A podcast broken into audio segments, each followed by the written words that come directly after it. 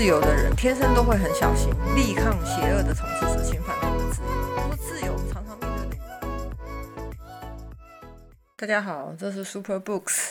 这周呢，要跟大家分享的是一九七六年的诺贝尔经济学奖的得主，呃，Milton Friedman，他所出的一本就是推广市场自由经济的一本著作，叫做《选择的自由》。那因为它内容才很丰富，它里面举了很多美国当代那个时候的例子来解说政府不当的扩张自己的权利，然后去推动这些我们所谓的社会福利措施是怎么样的危害或者是侵犯到我们个人的自由，特别是经济自由。那因为他的书里面。每一章处理的主题都非常丰富，所以这次可能就会分成上下两集。大家如果有兴趣的话，可以选择上集，我会去谈他如何去批判。这个美国当时社会福利扩张，这他称为福利福利乱象。虽然扩张福利名义上说是为了贫穷的人，但实际上他们并没有享受到福利，然后政府反而是不当的乱花钱这样。然后他会去谈到说，背后其实市场的力量是很大的，应该让市场自由的运作。那下集会去谈到说，可是这样子的市场自由有时候是没办法顾及到我们所谓的平等的价值，就是你让市场自由运作的话，就会有贫富的差距，然后有钱的人很有钱哈，然后穷的人。贫穷的人贫无立锥之地，那这对于这个高贵的平等理念，然后富利曼要怎么样去回应呢？我们会分成这两个部分。那一样就是，如果有喜欢听 Super Books，或者是说你有想要有兴趣的方向或者想法的话，非常欢迎大家留言啊跟分享。那这个这个这本书叫《选择的自由》，它是经济新潮社出版，因为它比较是偏经济学的一本著作。那为什么我会去一个谈政治、哲学、历史的节目会去谈选择自由？其实是因为由它会由呃市场的角度来看政治，就是说这是一个蛮有趣的角度，而且会给我。们可能不太一样的思考。那我先来解释，呃，交代一下富利曼这个有名的经济学者，他他被称为是二十世纪最伟大的自由经济学家。然后在这本书的那个导读是由中中华经济研究院的吴慧玲先生哦，他去做一个导读啊。然后里面有个小故事是说，据说天下没有白吃的午餐这句话呢，他虽然不是富利曼创的，但是是因为富利曼拿来拿来当做例子，然后所以就变成大家都知道这句话。好，那你一定也听过什么叫天下没有白吃的午餐背后。的意思其实就是说，任何事情它都有它的代价哈，你有得就必定有付出，呃，大概就有点像是，呃，如果是我这个年代看过《钢之炼金术师》，就知道叫做等价交换，你要得到什么就要付出什么这样子啊。但当然世界上事情并没有这么简单，有时候你就算付出很多，也不一定得到你想要的哈。但是呃，在一个运作很良好的自由市场里面，基本上。呃，依据价格原则，通常是你付出东西就可以得到，你就可以得到一定的成果。那这个自由经济的一个理想，就是富利曼他所想要推动的。那很有趣的是，他自己的人生故事是为了去推动这个理想，就是政府不要去干涉市场，让市场可以自由进行运作。一九七零年代，他甚至。跑到呃，他甚至愿意担任当当时智利政府是一个独裁政府，他的领袖叫做皮诺契，哈，就是大概是二十世纪初到二零零六年哈这段时间哈的顾问啊，许多人都不能谅解说他为什么要为独裁政府务哈，因为就是就政治的角度哈，就是这是违背他的自由理念。可是呢，他的目的是为了要协助这个政府积极的去推动自由市场，就是虽然是独裁政府，他在政治自由上可能是限制很多，可是他觉得他可以协助这个政。政府在经济自由上开放，那因为他做了这件很引引人争议哦，非常引人非议的事情，所以也让他在一九七六年他得到诺贝尔经济学奖的时候，他还被很多人抗议，抗议群众就围绕在外面。那这本书它的前身有两个，一个是。一个电视节目，这个电视节目是为了行销这本书所制作的。然后，呃，Freeman 他跟他太太呢就一起上这个电视节目，然后每一个礼拜去讲一章他这本书的内容。这这个电视节目也叫做《选择的自由》，在那个美国公共电视台连续播出十个礼拜，然后就把这本书从头到尾讲一遍，然后去宣传，也有某种程度上是要去宣导，告诉人民说，嗯，当他们的经济自由被侵犯的时候，其实也是个人自由的侵犯啊。这背后有个蛮有趣的想法，就是我们常常会觉得说，好像只有政治参与的自由，我们会特别的警戒小心，好不让政府去侵犯。比如说，今天如果台湾政府突然不让我们投票了，或者是说啊，他突然自己改变了游戏规则，让自己可以连选，让自己可以连任，就是完全不需要透过选举的话，啊，任期延长的话，在某种程度上就是减低我们投票的机会跟参与的机会，或者是说他限制我们的讨论政治的自由啊，你一骂嗯小英就会被被处罚哈，等等这些限制自由，大家都会很警戒哈，就是大家有一定的敏感度，不会让政府去限制自由的事情。可是呢，另外一方面，我们常常觉得，好像觉得经济自由它不是一种自由啊。比怎么说呢？比如说像最近股市不是蛮惨的嘛？哈，大家如果是有在投资的话，最近心情可能都不太好。好，我自己也是，就是觉得说啊，每天打开股票的 A P P 看都是绿色的。哈，那重点是。这时候，当政府用国安金基金哈进入市场，它去干涉了市场原本的运作，因为整个的大环境不太好，或者是因为什么特定的因素，所以股票下跌。可是政府就用它的可以操作动用的现金部位，它去影响了股市，然后把这个股市带起来。这当然是干涉了自由市场的运作嘛，哈。可是我们大家好像都非常欢迎这样的结果。那当然最主要、最直接的原因是因为它马上就可以给我们带来现金的收入。可是不可否认的，它这种作为，政府的这种作为。第一是干涉市场，第二是某种程度上，它呃展现了非常大的一个权力，好，就是它可以动用大规模的现金，好，然后去影响我们的经济生活。那 Freeman 基本上这本书里面举了很多例子，就是要去说明说，这种看起来利益良善的在经济方面的干涉，事实上都会带来灾难。好，那他这本他我就像我刚才讲的哦，他除了这个电视节目的另外一个前身，就是另外一本书叫做《经》。资本主义与自由，那资本主义与自由这本书是比较理论的哈，然后相对而言，在我们今天讲的这本选择自由，就比较像是他这本比较理论的书的实例运用，所以他在这个选择自由里面讲了大量的大量的实际的例子，这样子。那我们可以看到这本书它背后有个假设，如果你实际上去接触这本书的话，它背后的假设，它开宗明义就跟你说，对，呃，Freeman 来说，政治。体系政治的这个领域呢，它其实也是另外一种市场。好，就是我们通常把政治跟经济分开，经济是一种市场，我们在里面买卖交易，然后我们讨论利益。可是我们讨论政治的时候，我们听到的通常都不是利益，哈，至少表面上不是哈。但是 Freeman 是很坦白说，他对他来说，政治就是一个市场啊。他觉得选民在里面就是投票，就像我们在超市超超市买菜一样，我们就是想要投一个物超所值的候选人。呃，来为我们做事。我们都有一个基本的自己想要追求的利益，然后我们投票给这些政治人物，让他们来帮我们实践。这些个人利益。好，那换句话说，对 Freeman 来说，用这种经济学来的角度来思考政治的话，就是等于不去考虑我们常常提到的所谓的公共利益啊，啊，或者共善啊，或者整体社会的利益这种比较抽象的东西。啊，那这个这个假设跟我们平常讨论政治其实非常不一样哈。就是呃，虽然我们都知道所谓的公共利益是很抽象，可是大部分时候我们还是希望我们投票出来参与政治的人，他能够真正去往这个目标前进，对不对？那事实上，每一个出来参与政治的人都是打着这些公共福祉啊、人民利益的口号，没有人会说今天来参与政治是因为我要照顾我们家在在地土地厂房的利益，对不对？或者是说，哦，我想要参选呢，是因为我想自己到立法院去敲事情，哦，应该不会有人这样讲哈，这样讲恐怕也拿不到选票。但是富利曼他反而是赤裸裸的用个人利益的经济面来看政治，他其实想强调就是说。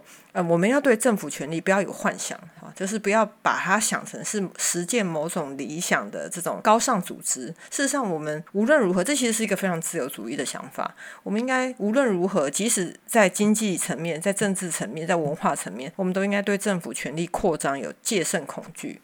好，所以他在书导论的最前面，他就引用了一个大法官的一句话哈，他说：“经验应该教会我们在政府出自好意的时候，我们反而要特别提高警觉，设法保护自己的自由。”他说：“生而自由的人，天生都会很小心，力抗邪恶的统治者侵犯他们的自由。”他说：“自由我们常常面对的危险哦，还不一定是坏人，他们常常面对到的危险是热心善意又不求甚解的人，不知不觉侵犯了自由。哈，就是政府他不一定是恶意的，可是他可能在呃想要。”要做好事，比如说想要推动社会福利，想要就是建立社会安全网的情况下，不知不觉的，就是拿走了很多纳税人的钱，哈，浪费了很多纳税人的钱。那这种也是我们使用财产的自由，就是某一种经济自由。那有趣的是，如果大家去看这本书，它这段话是从某一个叫做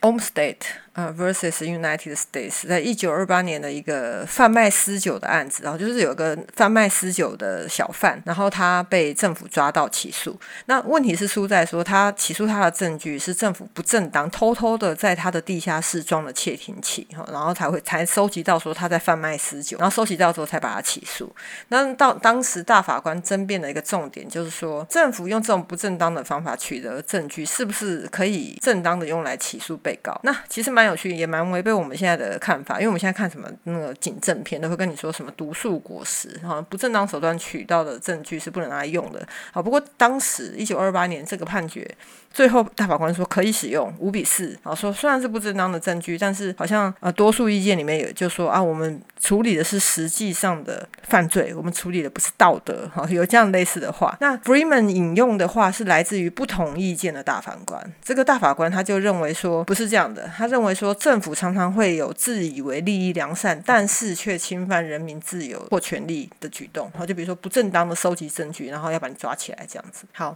所以我们可以知道说整本书它其实背后。有一个想要表达的非常强有力的论点，就是说，人们常常虽然很在我们已经被训练的会很注意自己的一个政治自由，可是我们常会忽略经济自由也是自由。所以大概三十七页哦，这里他就说，经济自由它是政治自由的基本要件。好，就是不依靠呃胁迫或者是中央指令，就是那种中央计划经济，就能够让人们自己携手合作的话，我们就可以缩减需要运用政治权力的领域。啊，换句话说，我们就。不，如果我们可以拥有一个自由市场的话，我们也可以避免哦政治权力的扩张。然后他说，自由市场还有一个好处是，它这种成，它不但能够缩减政治权力的范围，它也能够分散权力，它可以抵消政治权力集中的一种可能。好，政治权力总是很容易集中在某些少数人手上，或者是说，呃，让很多领域的权力集中在呃某一个团体手上。但是对 Freeman 来说，把经济跟政治权力如果交给同一批人，甚至同一双手的话，哈，肯定。会形成专制暴政。他举了很多例子啊，就是经济自由，它除了保护我们的政治自由，它可以阻，因为它可以阻止政治权力的集中以外，他也认为，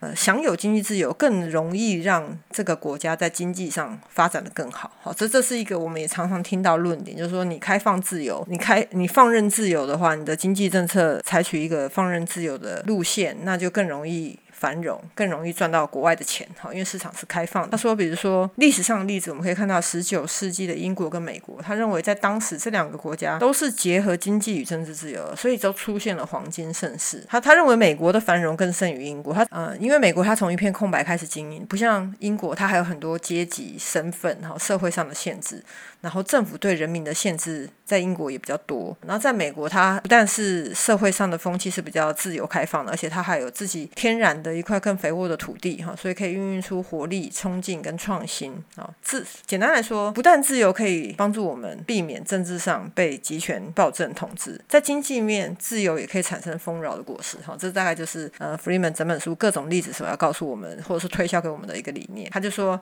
比如以美国历史来说啦，其实可以看得出来，美国 Freeman 对于美国经济发展的一个自豪。他说，独立宣言发布的时候，不到三百万的移民啊，但他没有把印第安原原住民啊。算进去，那这三百万移民呢？他们都住在东岸一块狭长狭长的土地。那当时大概二十分之十九，就是全国大部分的劳工要一起工作才能够养活所有人，然后还要有剩余可以去跟国外就是进行国外的贸易，交换国外的产品这样子。但是呢，当代的美国养活两亿两千万人，呃，只需要不到二十分之一的劳工哈。还然后还会有剩余，使美国成为举世最大的一个粮食出口。那对 Freeman 来说，除了科技发展的因素之外，他其实没有讨论到这些。他觉得造成这个经济奇迹的原因，就是因为美国是一个自由开放的经济市场。他认为完全不是政府的功劳。哈，他一直强调说，美国在经济扩张的这个期间，政府的角色是非常微不足道的。啊，他认为这是一件好事。那那这某种。部分原因也来自于说，在历史上，美国的制宪制就是在费城制宪的那些社会精英哈，其其中包含了后来当了美国总统的 Jefferson，都认为说政府的角色其实应该只是裁判者，而不是比赛的参与者。就某种程度上，政政府可以维持一个市场的一个秩序哈，让参与者能够在里面呃。不会互相呃伤害，然后能够呃顺利的进行交易哈。但是政府自己不应该是交易的参与者哈，因为政府拥有太多资源，他如果一下场，好，就像国安基金一样，呃，我印象中国安基金就我所听到的资讯呢，它可以。实际上动用到的现金部位可能达到几千亿这样子。那他如果整个拿下去买股票的话，你就可以知道说，那不要说散户了，就像我们一般说的，就是外资啊、大户，也没有人可以跟国家力量去相相相竞争。所以。呃，在美国的早期，呃，这些政治精英们就已经有意识到说，政府不应该是市场里面的参与者。但是呢，这个想法慢慢就被遗忘哈。Free Freeman 就是要提醒当代的呃所谓自由主义呃信仰者哈，或者是当代自由社会里面的各种呃经经济行为者，就说，因为当代社会有太多的不平等，市场产生了很多不平等，或者是我们认为不正义的事情，然后就是很多人就是穷到都呃没有办法维生，然后穷到说我们会常常看到说，甚至很多小孩子在贫穷家。家庭，他又要照顾自己，又要照顾生病的父母等等，可是却有人一生下来含着金汤匙，就过得非常的富裕的生活。这种不公义哈，看起来呃，就会让人觉得必须由政府来制止或政府来矫正。所以在这种情况下，人们会一再的要求政府扩张自己的权利，来干涉、来矫正这些不公不义。但是人们会忘记说，政府干涉的一个前提是他必须要扩张权利。然后，然后有时候这些扩张的权利落在不正确的人手上的话，它其实会造成比这些不公不义更可怕的政治灾难。哈，比如说，就像前面讲的政治权力的集中等等。弗里曼说，现代人都忘记了强大政府曾经在历史上怎么样的危害到自由啊，因为人们很容易被强大政府可以做的。好事情来吸引啊！但是问题是，这些强大政府能够做好事的前提是他必须权力是落在对的人手里，这样子。好，所以他整个整本书呢，他谈的虽然是经济，哈，谈的谈的虽然是市场，可是它背后其实有很重要的，就是一个呃政治哲学里面也很重要的一个概念，就是自由。只是说我们在讨论自由的时候，我们常会忽视是经济的自由，包括怎么样使用我们财产的自由啊，我们选择做什么职业的自由啊，呃我们在股票市场里面怎么样募集资金的等等这些自由，其实也都是我们自由的一个部分。嗯，Freeman 就在讲说。经济自由的重要成分，就是我们完全出于自愿，然后不诉诸武力威胁别人的时候，我们可以自由的踏进行任何行业，啊，参与任何企业，跟任何人进行买卖，然后，这样的一种自由，啊，这就是我们之前在某一集里面有谈到，就是说，当我们在强调个人选择自由的时候，我们常常会用契约、契约自由，或者是类似的、类似的这种例子来做个比喻。好。那虽虽然我们都知道说经济自由很重要，可是 Freeman 就举了很多例子，他说啊，可是你在你没有意识到的情况下，政府已经限制了我们非常非常多经济自由，比如说什么呢？他说。在一百一十六页，他今天如果你不先向政府官员申请许可或执照，你不能提供服务。你要当律师、医生、牙医、水电工、理发师，甚至丧葬业者或者其他许多行业哦，你你不先取得政府的许可，你都不能够做。呃，大家如果知道的话，在台湾好像连当街头艺人都要申请执照。好，所以某种程度上要申请执照这件事，当然你可能觉得说成本不是太高哈，可是某种程度上它当然也是政府就是管制的一个手段。啊，所以你的自由还是被限制哈。就是说，为什么我要在街头上唱歌啊？我我想要专全职的去做一个在街头上唱歌或表演的这个人，我却要政府的同意哈。就仔细想想，这背后逻辑其实也是蛮奇妙的。好，然后弗里曼接着说，你不能自由设立银行、经营出租车业务，你也不能去贩卖店。啊，或者是经营铁路或航空运输，那你也不能自由的在资本市场里面去募集资金啊，除非填好证券管理委员会的无数表格啊。在美国，为了取得这个证管会的批准哈，你可能还要花上十万美金。啊，Freeman 就说这是他觉得很荒谬，他说这会让我们政府声称要协助的中小企业裹足不前。所以一百一十七页，他紧接着就说，拥有财产的自由呢是经济自由的重要成分。我们常常会忘记说，我们的财产被政府诸多的干涉。我们确实拥有广泛的财产所有权，啊，一半以上的人拥有自己名下的房产。可是如果你谈到什么机器啊、工厂这些我们称之为生产工具的东西啊，那情况其实大不相同。朋友们说，我们自称是自由的资本主义社会，这里的资本主义啊，它就是把它定义成某一种，就是在里面主要是由私人企业啊，或者是自由的投资者进行这种经济活。活动的这样的一个体系，这种资本主义社会，但是谈到企业所有权，哈，Freeman 说我们却是百分之四十六 percent 的社会主义者。啊，什么意思呢？他他举的例子是，呃，在当时的美国，呃，公司的所得税在一九七九年呢，超过十万美元的全部所得会被课征百分之四十六的所得税啊，百分之四十六的所得税啊。相当高哈，呃，那这等于是说，联邦政府它有权利，只要你的那个所得超过十万美元，它从每一美元里面，它都可以抽取四十六美分。好，这 Freeman 说，这就等于政府持有每家公司的百分之四十六的股份一样哈，所以你根本就不是完全你自己公司的老板或所有人哈，百分之四十六是公是是政府在当老板。那那我后来看了一下台湾，台湾是呃税率呢是没有这么高，他是说好像是呃全年。所得额在十二万元以上。的企业呢，它一律适用税率百分之二十等等。然后后来好像还有实施税改，所以好像。还有给什么缓冲期啊？然后所以每一年的税率其实也不太一样，什么十八趴啊，一百零七年是十八趴，一百零八年是十九趴等等，一百零九年一律是二十趴。但不管怎么样，这表示说每一家公司的呃所谓的老板其实不是真正拥有所有的公司，他他有五分之一哈是其实是被政政府所拥有这样。那这是 Freeman 觉得不可思议，就是说五分之一的财财产自由被侵犯了哈，大概是这个意思。好，那美国历史在特别是在经济大萧条之后啊，许多人就发现说自己的命运。很容易就被这种大环境的经济所打击到，哈，就是惨遭命运打击。像现在这股市突然就是狂跌，已经跌了大概一两个月了吧，哈，所以就是呃，许多人就会开始觉得说，政府要伸出。呃，援救之手，对不对？所以当时的美国也在经济大萧条之后，哈，就认为说政府应该要从原来的裁判的角色，就是他本来不不参与、不干涉市场，他现在觉得政府应该当起父母。第四十页他就说，政府不但应该当父母，而且他当父母，他还要强制某些人去帮助其他，强制有钱人去帮助穷人。政府假借社会安全跟平等这两个名义，做了越来越多这种从一些人口袋里掏掏钱交给其他人的事情。好，这在 Freeman 看来都是非常的不合理的。不合理的理由其实就是侵犯经济自由，所以他在后面的例子、后面的章节其实都在讨论不同的例子。比如说第四章，他在讨论说政府怎么样为了社会安全侵犯自由，叫叫有钱人去把钱转移到穷人身上。然后到第五章是为了平等的名义，到第六章为了推广教育，第七章为了保护消费者，而，第八章保护劳工，第九章为了促进就业，种种事情都是我们认为政府应该要应该要做。然后应该要花纳税人钱，但是 Freeman 却认为说这完全都是侵犯经济自由的事情。他他的理由就是，如果把更多权力交给政府，授权给这些公务员来花我们的钱，然后这个花钱的比例越来越高的话，那么我们个人的智慧是不是能够持续去克服政府制造出来的伤害？他觉得是有疑问的，就是因为规模越来越大的政府，迟早将会摧毁自由市场。像他前面所提到，自由市场所能创造的这个繁荣果实，以及美国人很自豪的哦，就独立宣言。当时所接租的自由，好，所以在大概第四章里面，它的标题是从摇篮到坟墓，好，大家听可能就知道说这是在描写说，呃，有一段时期社会福利国家它的一个理想，认为说国家应该要给人民提供非常充分的保障，好像现在台湾可能很多年轻人会觉得非常的没有安全感。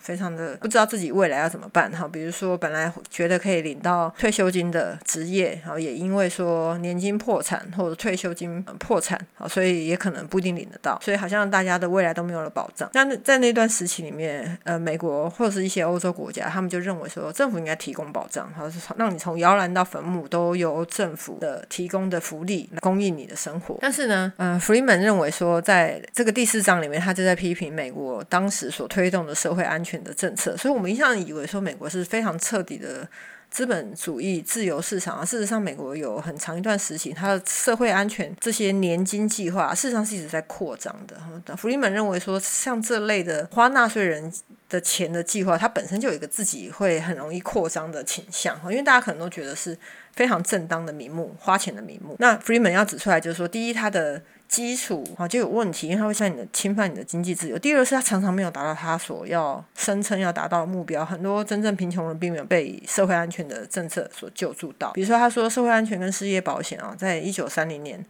立法实施啊，目的其实为了让劳动者可以未雨绸缪，就是自己为自己以后的退休生活，或者是假如运气不好、暂时失业的期间，他可以自行准备，他不必成为别人救济的对象。好，这两个计划，社会安全跟失业保险本来都很小，可是他后来就是规模越来越大，自己扩张了。所以到了一九七八年，大概四十年左右，他就整个社会安全的退休、伤残、失业、医疗给付合计就超过了千一千三百亿美元。好，然后有大概四千万千万的人哈受受领，然后可以。去去领取这个这这一笔钱，那。他在扩张的过程中，Freeman 认为说政府用了很多不正当的手段，不实广告哈，去宣传这些这些政策，然后也让人民错误的被欺骗。所以他这边有有一段话就还蛮讽刺的，就是一百六十二页，他说。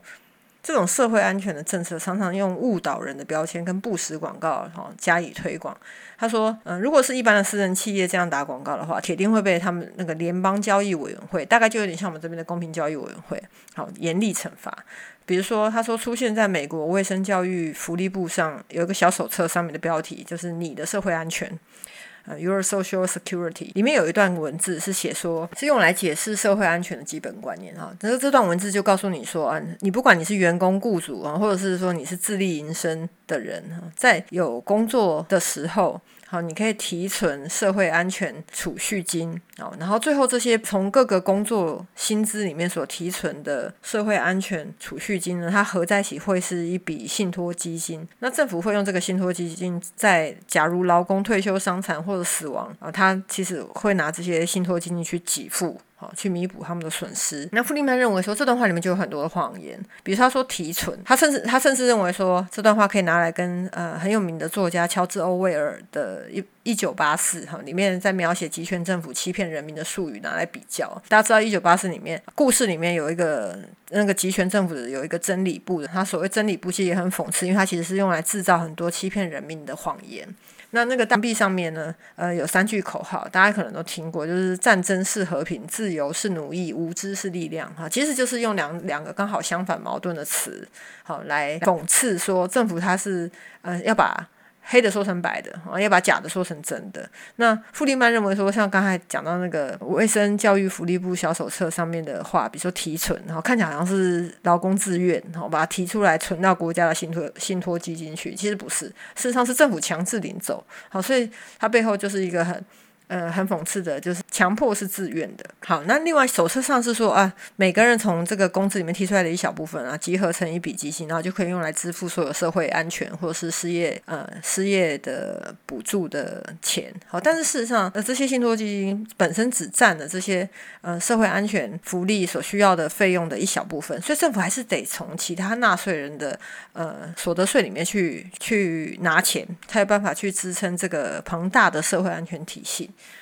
好，所以富富利曼就说啊，这就是一种谎言，哈，就说少即是多，好像你只需要拿一小部分，啊，你就可以。可以支撑得起政政府所宣传的这种社会福利政策，其实完全不是啊！你要付出的比实际上多很多。然后还有就是手册上给人的印象是说，呃，政府呃拿来给付社会福利的钱来自劳工自己的薪资，那一般人就会以为说啊，那我是用自己的薪水来换自己退休以后的福利嘛，好像很公平。但是事实上呢，劳动者付的所得税呢是拿来付给那些已退休人，事实上不是是你付钱给你自己，是你拿钱去给别人，花在别人的身上。那等到有一天。呃，未来你需要的时候，那到时候政府不一定是有钱去去去供应的。所以换句话说，今天缴了税的劳工，他没有政府无法保障，说他未来一定可以从信托基金中拿到钱。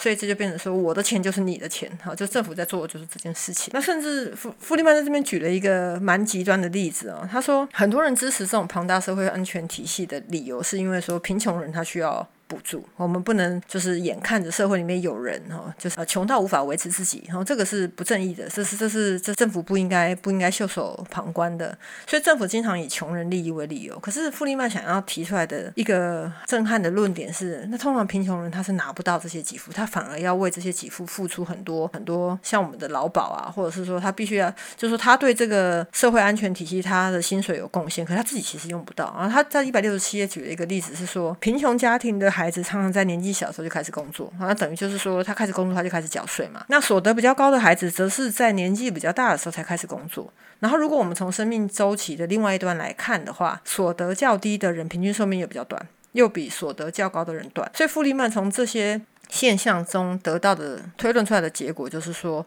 穷人缴税的年年数。哦，其实是比有钱人要长，可是他领取给付，他可以领取给付的年数，就是他生可能生命后端退休以后，或是不能工作以后，他能够领取给付的年数又比富有的人短。然后，所以就等于是说，他其实没有办法享受贫穷的人其实没有享受到这个以他为理由的这个体系的好处。可是，所有这些税的名义却说是要帮助穷人。好，惊叹号。所以。弗里曼就认为这是一个很讽刺的体系，他没有达到他所声称的目标，然后他用侵犯了人们的财产。这些荒谬就被弗里曼称之为福利乱象。那那接下来就开始问说啊，当然这些计划背后都是非常高尚的精神哈，就用来弥补社会的不公不义哈，用来达到平等精神。他说，所以我们就要问说，为什么所有这些计划实施的成果都让人失望呢？啊，他们的目标当然是很人道的，精神很崇高，但为什么没办法达成目标？那弗里曼用一个福利国家的谬论来解释这件事情。然后他这个解释某种程度上就是说，基于人性啊，基于人性的话